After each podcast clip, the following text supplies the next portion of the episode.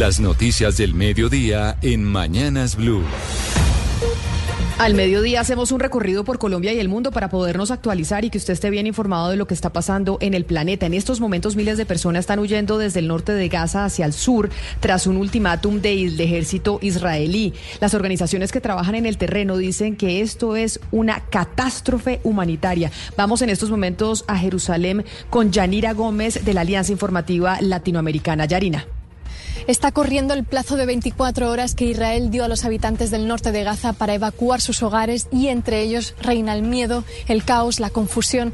El ejército israelí emitió esta advertencia anticipando que va a operar significativamente en el área entre Wadi Gaza y la valla fronteriza. Esto incluye la ciudad de Gaza y en total implica el desplazamiento de 1,1 millones de personas, la mitad de la población de la franja.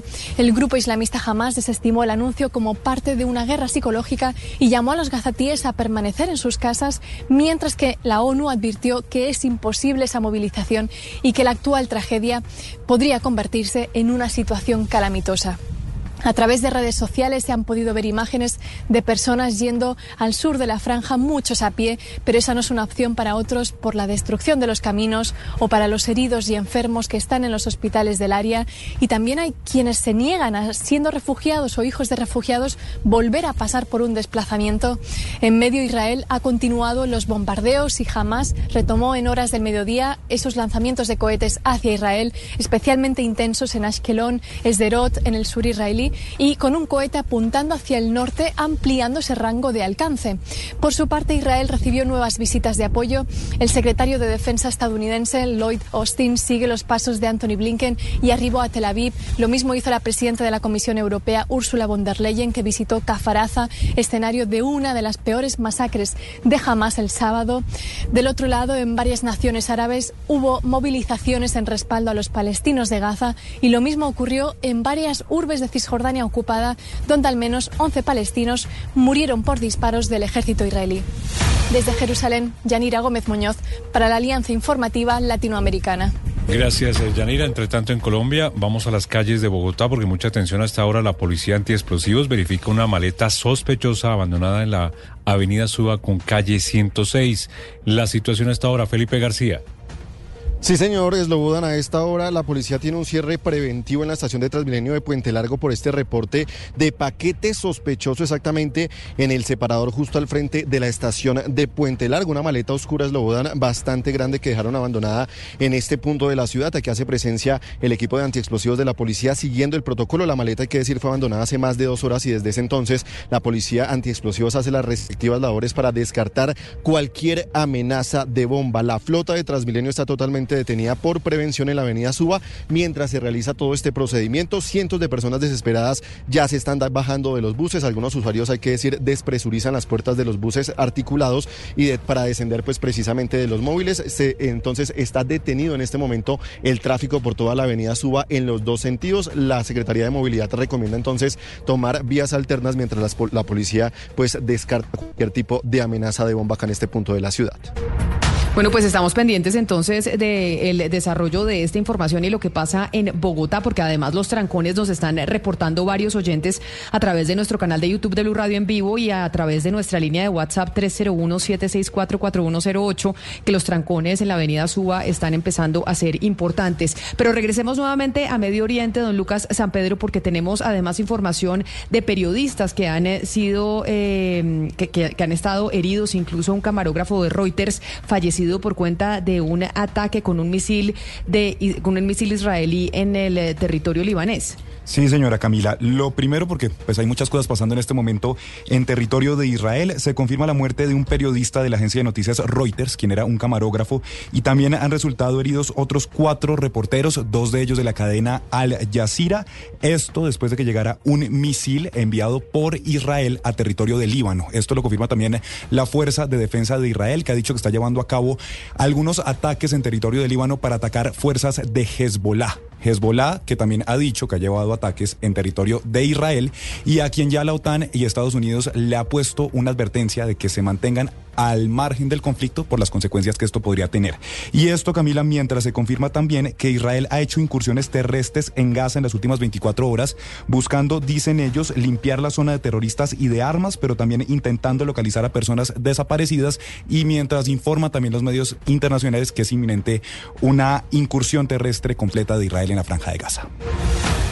Y seguimos con noticias económicas porque pagar el doble de impuestos es lo que le espera a los colombianos en los próximos años si la reforma pensional pasa tal como lo está proponiendo el gobierno nacional. La explicación, Marcela Peña. Dice el presidente de ANIF, Mauricio Santamaría, que si se aprueba esta reforma pensional, es posible que la generación millennial pueda pensionarse a la edad que dice el gobierno, pero no va a ser gratis. Le va a esperar pagar impuestos como loca a partir de dentro de 10 años, o sea, la tasa de tributación para pagar todo esto en Colombia tiene que duplicarse. Y es que el nuevo sistema pensional va a ser muchísimo más costoso. Andrés Velasco, secretario técnico del Comité Autónomo de la Regla Fiscal, calcula que el pasivo podría aumentar hasta en 132 puntos del PIB si el salario mínimo sigue subiendo por encima de la inflación.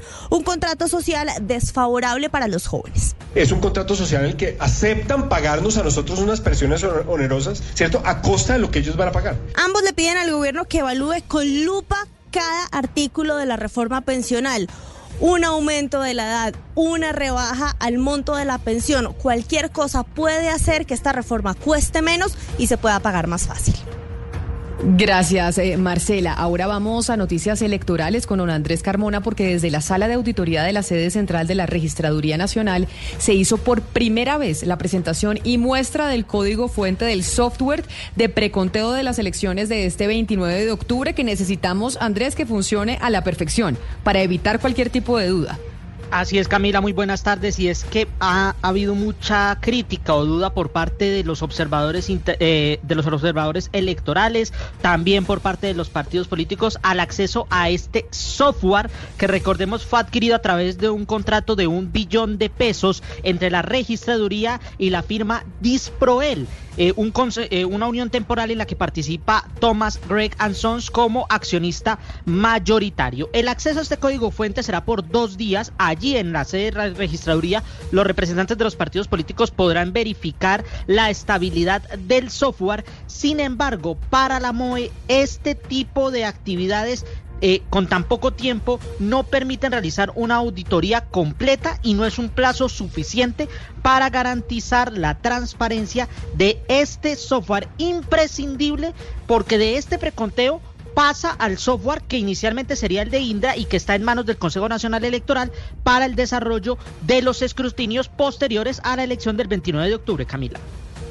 Gracias, Andrés. Entre tanto, el presidente Gustavo Petro confirmó su participación en la cumbre convocada por México para construir una propuesta común de Latinoamérica para abordar la crisis migratoria en la región. Lucas. Eslobodan, el anuncio lo hizo el presidente mexicano Andrés Manuel López Obrador en su conferencia mañanera. Confirma que había hablado hace minutos con el presidente Gustavo Petro sobre la crisis migratoria en la región y que el mandatario colombiano le confirmó su asistencia a esta cumbre que se va a llevar a cabo el domingo 22 de octubre en la ciudad de Palenque, en el estado de Chiapas, junto a otros 11 países de Latinoamérica. He tratado este tema con el presidente Petro. Acabo de hablar con él por teléfono para invitarlo a que nos acompañe el día 22 para tratar el tema migratorio, porque nos preocupa bastante al encuentro que se va a llamar por una vecindad fraterna y con bienestar. La presidencia mexicana también ha confirmado la asistencia de los mandatarios de Ecuador, El Salvador, Honduras, Belice, Venezuela, Haití, Cuba, Costa Rica y Panamá. Y falta por confirmar el presidente de Guatemala. Como usted lo decía, Slobodan, los jefes de Estado van a buscar una propuesta común de la región sobre migración para presentarla en noviembre al presidente de Estados Unidos, Joe Biden. Lucas, gracias. Y para el 26 de octubre se reprogramó la audiencia de imputación de cargos en contra de la fiscal Angélica Monsalve, quien no se presentó ayer a su diligencia. Ella debe responder por presuntamente haber pedido 600 millones de pesos para direccionar el caso de los vehículos blindados de la Unidad Nacional de Protección. Juanita Tobar.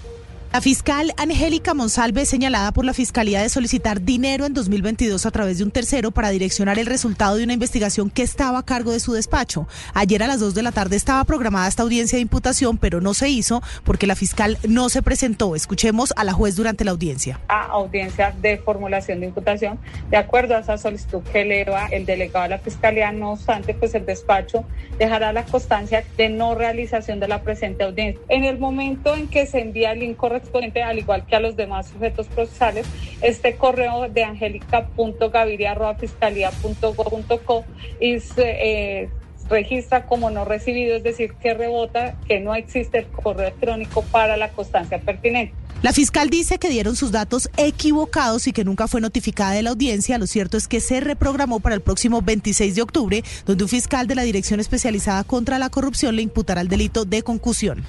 Vamos a la ciudad de Cali porque una balacera en una terminal del mío se presentó en las últimas horas. El conductor de un bus del sistema de transporte masivo grabó con su teléfono celular el momento en el que se enfrentaban varios jóvenes en plena terminal del barrio eh, Andrés Sanín al oriente de la ciudad. Estefanito Toledo. Una balacera se registró en el interior de la terminal del Mío de Andresanina en el oriente de Cali. El hecho quedó grabado en video realizado por un conductor del sistema, quien registró el momento en el que un grupo de jóvenes, al parecer armado, corría por la vía vehicular.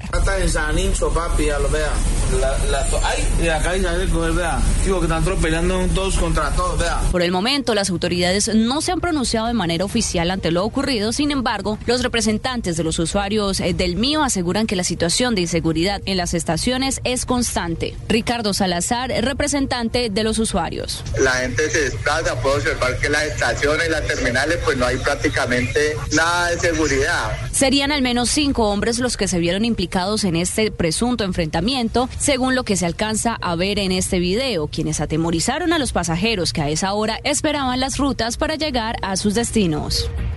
Y nos vamos para el departamento de Antioquia, de Cali, nos vamos para Medellín porque hay alerta en esa región por el homicidio de tres mujeres en hechos aislados en los municipios de Carepa, Yondó y Abejorral, donde las autoridades avanzan en el esclarecimiento de estos hechos. Sector David Santamaría. El primer caso fue el asesinato de Cruz Elena Santer, quien tenía 37 años, donde las autoridades han indicado que fue atacada con arma blanca por su pareja sentimental en la vereda San Bartolo de Yondó, mientras que Lady Joana Cardona es una de las tres víctimas del triple homicidio en Abejorral. Por su parte, Ingrid Murillo, quien trabajaba en el área administrativa del Hospital Francisco Luis Jiménez de Carepa, según el mayor Julio César Quintana, comandante operativo encargado de la policía de Urabá, su cadáver fue hallado con varios impactos de arma de fuego en la variante que comunica Carepa y Chigorodó. Llegaron unidades de la Fiscalía y de nuestra Policía Judicial, los cuales estuvieron recolectando toda la evidencia física y elementos materiales probatorios con el fin de identificar y hallar a los responsables materiales de este hecho. Con estos casos en Antioquia asciende a 85 el número de mujeres que han sido asesinadas este año. Y vamos a Cartagena porque las autoridades también investigan un doble homicidio a las afueras de un centro comercial del sur de la ciudad. Dalida Orozco. El sicariato dejó dos nuevas víctimas en la ciudad de Cartagena cuando se encontraban a bordo de un automóvil color gris en el parqueadero externo del centro comercial San Fernando, al sur de la ciudad. Dos hombres entre 30 y 40 años fueron atacados a tiros por sujetos que se movilizaban en una motocicleta. Las víctimas, que fueron identificados como Julio César Torres Batista y Johnny Patiño Altaona, recibieron dos impactos de bala cada uno, lo que les causó la muerte en el lugar de los hechos. Las autoridades investigan este caso que ha generado generado conmoción en la ciudad, pues este es un sector altamente concurrido. Hasta el momento no se conocen hipótesis alrededor de este doble homicidio. En Cartagena, en lo corrido del mes de octubre, se han registrado cuatro hechos de sicariato, lo que a la fecha representa una reducción del 67% de estos casos frente al año anterior. Seguimos hablándoles a ustedes y actualizándolos de las noticias. A esta hora se encuentra bloqueada la vía temporalmente que está comunicando a los departamentos del Cauca y Nariño en el municipio de Rosas. John Jairo Estudillo, ¿quiénes están bloqueando esta vía y cuáles son los motivos? Así es, a esta hora trabajadores que adelantan la construcción de la nueva vía panamericana en el municipio de Rosas Cauca, en la vereda Chontaduro, bloquean este importante paso provisional que comunica temporalmente a los departamentos de Cauca y Nariño. Están solicitando la normalización de los pagos, ya que manifiestan que desde hace meses no se les ha cumplido con los pagos. Escuchemos lo que manifiesta un trabajador de esta obra. Hasta el momento no se ha presentado ningún ingeniero, no nos han dado solución de nada y estamos exigiendo la presencia de ellos. Porque nos están legalizando horas extras, no nos quieren, el pago está atrasado, entonces exigimos la presencia de ellos para que nos den solución. Si no bajan a solucionar con nosotros, hasta que ellos bajen se va a permanecer la vía cerrada. A esta hora, al lado y lado de la vía hay una larga fila de vehículos esperando se llegue a una pronta solución y que se pueda habilitar lo más pronto posible esta importante vía que comunica al sur del país. La noticia deportiva. La selección Colombia llegó anoche a territorio antioqueño. A esta hora termina su primera práctica en el Parque Estadio del Polideportivo Sur de Envigado. Mañana, el domingo y el lunes en la mañana utilizará la sede deportiva de Atlético Nacional en el municipio de Guarne. La idea del cuerpo técnico es trabajar en una altura intermedia antes del viaje a Quito que está a 2.800 metros sobre el nivel del mar. El cuadro nacional empató con Uruguay a dos tantos, se mantiene en zona de clasificación y necesita sumar ante el cuadro ecuatoriano que es rival directo por las casillas de clasificación. Las principales tendencias en redes sociales. Este viernes es tendencia en redes sociales el numeral James Rodríguez. Los hinchas no paran de compartir el video del gol que marcó ante Uruguay en esta fecha eliminatorias en el Metropolitano de Barranquilla. Muchos han comparado este tanto con el que marcó en el Mundial de Brasil 2014, también contra los charrúas. Estas y más tendencias en blurradio.com.